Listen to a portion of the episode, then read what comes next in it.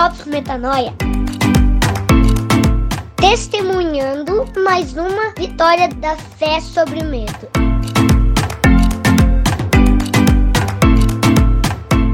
aí, galera, graça e paz, é Rodrigo Maciel por aqui em mais um Drops Metanoia.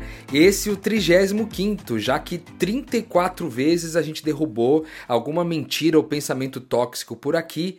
Hoje não será diferente, para desespero do inferno, a gente vai trabalhar em mais um pensamento tóxico, mais uma mentira, que é eu sou controlador, eu sou controladora, eu sou manipulador, coisas desse tipo. Antes de mais nada, quero dizer para você que a gente sempre tem combatido aqui frases como essa, né? Atribuído ao eu sou. Quando eu digo eu sou, eu estou falando de Deus. Afinal de contas, quem é o grande eu sou? é Deus, certo? Então, quando eu digo eu sou controlador, eu teria que dizer que Deus é controlador. Olha que pesado, olha que grave. Aqui a gente volta para o crivo do Cristo. Aquela perguntinha básica: Cristo era controlador? Se Cristo era controlador, eu também sou. Mas será que ele era controlador? Porque se ele não for controlador, eu também não sou e você também não é. Hoje a gente vai tentar explorar algumas dessas coisas aí. Lembrando que a gente sempre cita aqui Provérbios 23, 7, que fala sobre aquilo que a gente imagina no nosso coração, aquilo assim o é. Então a gente tem que cuidar muito com os nossos pensamentos, cuidar bastante das nossas falas, porque isso produz uma realidade à nossa volta. A gente sempre combate aqui os pensamentos e as mentiras com base nas escrituras, né?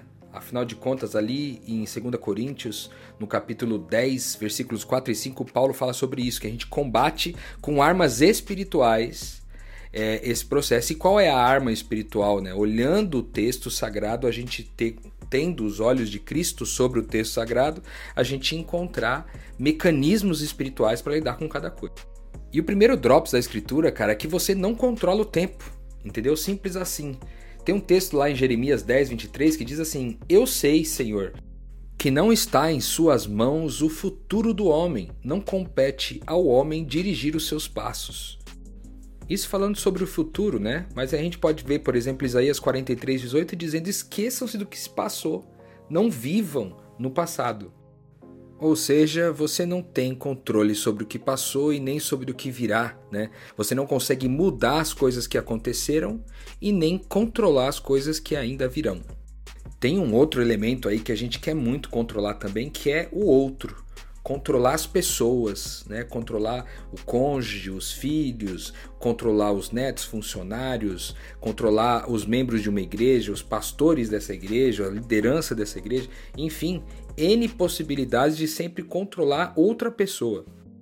E para mim aqui tem um drops matador de Jesus, cara, em Mateus 20, de 25 a 28, que diz assim: Jesus os chamou e disse: Vocês sabem que os governantes das nações as dominam e as pessoas importantes exercem poder sobre elas.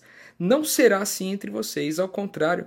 Quem quiser tornar-se importante entre vocês deverá ser o servo ou em Gálatas 5:1 que diz que Jesus libertou a gente, né? É, foi para essa liberdade de fato que Cristo nos libertou, e aí ele dá uma orientação, portanto, permaneçam firmes e não se deixem submeter a um novo jugo de escravidão. Cara, aqui há nenhuma escravidão, né? Ele está falando aqui da escravidão da lei no contexto de Gálatas, mas a gente também pode abrir para qualquer contexto de escravidão. Não se permitam ser escravos. Se ele está dizendo que é para a gente não se permitir ser escravos porque Jesus Cristo nos libertou, quanto menos escravizar e controlar outras pessoas. Além de não controlar o tempo, além de não controlar os outros, a gente também não controla nós mesmos, né? A gente não tem sequer controle sobre nós mesmos, e a gente vê uma referência disso lá em Romanos, no capítulo 7, versículos 18 a 20, um texto bem conhecido de Paulo, que ele diz: Pois eu não faço o bem que eu desejo, mas o mal que eu não quero fazer, esse eu continuo fazendo. Ora, se eu faço o que não quero, já não sou eu quem o faz, mas é o pecado que habita em mim que faz. Sei que nada de bom habita em mim, isso é, a minha carne, porque tenho desejo de fazer o que é bom, mas não consigo realizar o cabo. O, o Paulo aqui tá out of control. Ele está completamente fora de controle, dizendo, cara, eu não dou conta. Porque eu quero fazer uma coisa, mas o que eu acabo fazendo é outra. Então, resumindo esses três primeiros drops, cara, você não tem controle sobre o tempo, certo? Você não vai mudar o que passou, você não vai mudar, não vai controlar o que há de vir, você não controla as outras pessoas porque Jesus disse que não seria assim entre nós, nós não dominaríamos as pessoas, nós serviríamos a elas, assim como ele, que é o filho do homem, que é o primeiro, o primogênito, filho de Deus que nos deu o exemplo, que ele não veio para ser servido, mas para servir e dar a vida em favor dos seus irmãos. E também você não consegue controlar a si mesmo, como o próprio Paulo aqui declarou, né? Então, se você não controla o tempo, você não controla o outro, você não controla a si mesmo, o controle é uma ilusão.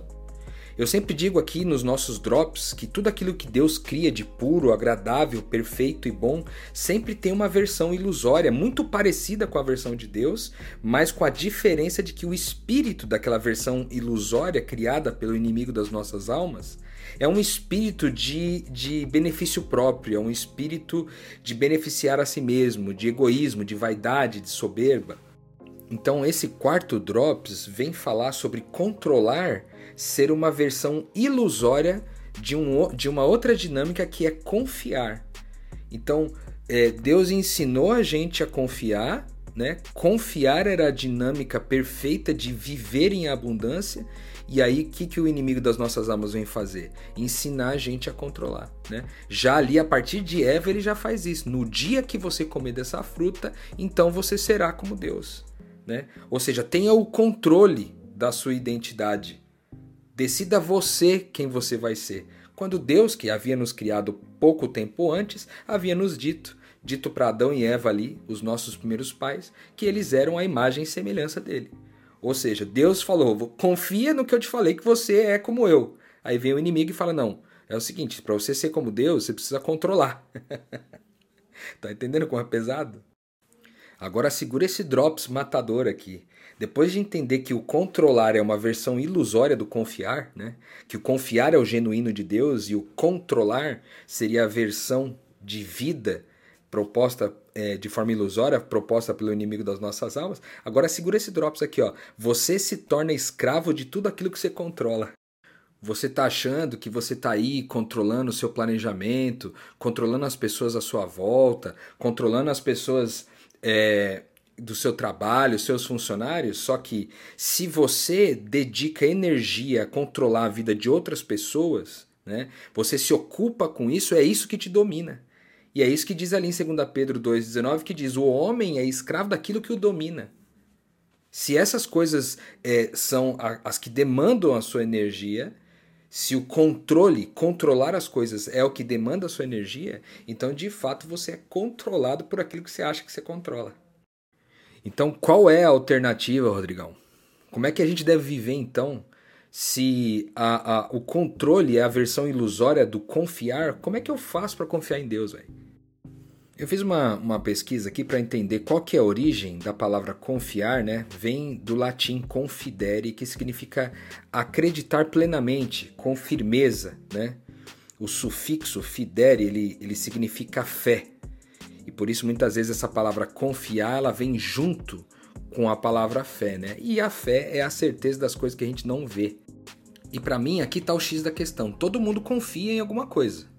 Ou a pessoa confia na ciência, ou ela confia na mãe dela, ou ele confia na esposa, ela confia no marido. Todo mundo confia em algo, ou seja, todo mundo tem a fé em alguma coisa, porque a fé é inerente do ser humano. Né? O cara que confia na ciência confia muitas vezes no estudo que não foi ele que fez. Né? O cara que confia na mãe muitas vezes confia na história que a mãe teve, que muitas vezes tem um contexto muito diferente do contexto dele. Tá entendendo? Então, é, o grande desafio aqui é escolher em quem confiar, em qual invisível se submeter, né? E aí eu gosto de olhar lá para o salmista em Salmos 18, 2, quando ele diz: O Senhor é a minha rocha, Ele é a minha fortaleza, Ele é o meu libertador. O meu Deus é o meu rochedo em quem eu me refugio, Ele é o meu escudo e o poder que me salva, a minha torre alta. Eu fiquei pensando também que a origem da palavra fiança, né? Tem um pouco a ver com isso, né? Confiança é, tem a ver de quem você vai querer ser fiador, né? E essa é a minha pergunta para você no final desse drops. De quem você vai ser fiador? Você vai ser fiador primeiramente da ciência? Você vai ser um fiador é, da sua mãe, do seu pai, você vai ser um fiador é, dos seus filhos, do seu cônjuge, você vai ser um fiador do pastor da sua igreja. É nele que você vai colocar a sua fiança, a sua confiança, ou você vai colocar naquele que é a sua fortaleza, aquele que criou o céu e a terra, aquele que te conhece, com tantos detalhes ao ponto de saber quantos fios de cabelo tem na sua cabeça, aquele que sabe exatamente toda a sua história, todo o seu trajeto, e que mais do que isso é bom e que a misericórdia dele dura para sempre, e é alguém que a gente pode chamar de papai. Eu já fiz a minha escolha. eu escolho confiar no Abba e tudo aquilo que remete a ele. Porque eu não sou controlador, porque o eu sou não é controlador. Se o eu sou fosse controlador, ele ficaria controlando todos os seus passos aí com que você faz ou deixa de fazer. Mas você tem livre-arbítrio, tem liberdade, como ele mesmo falou aqui num texto que a gente passou por aqui hoje, dizendo que foi para a liberdade que ele nos chamou, né? Para ser verdadeiramente livres. É para isso que ele nos chamou. Então, se ele nos chamou para ser livres, ele não é controlador. E se ele não é controlador, você também não o é. Valeu?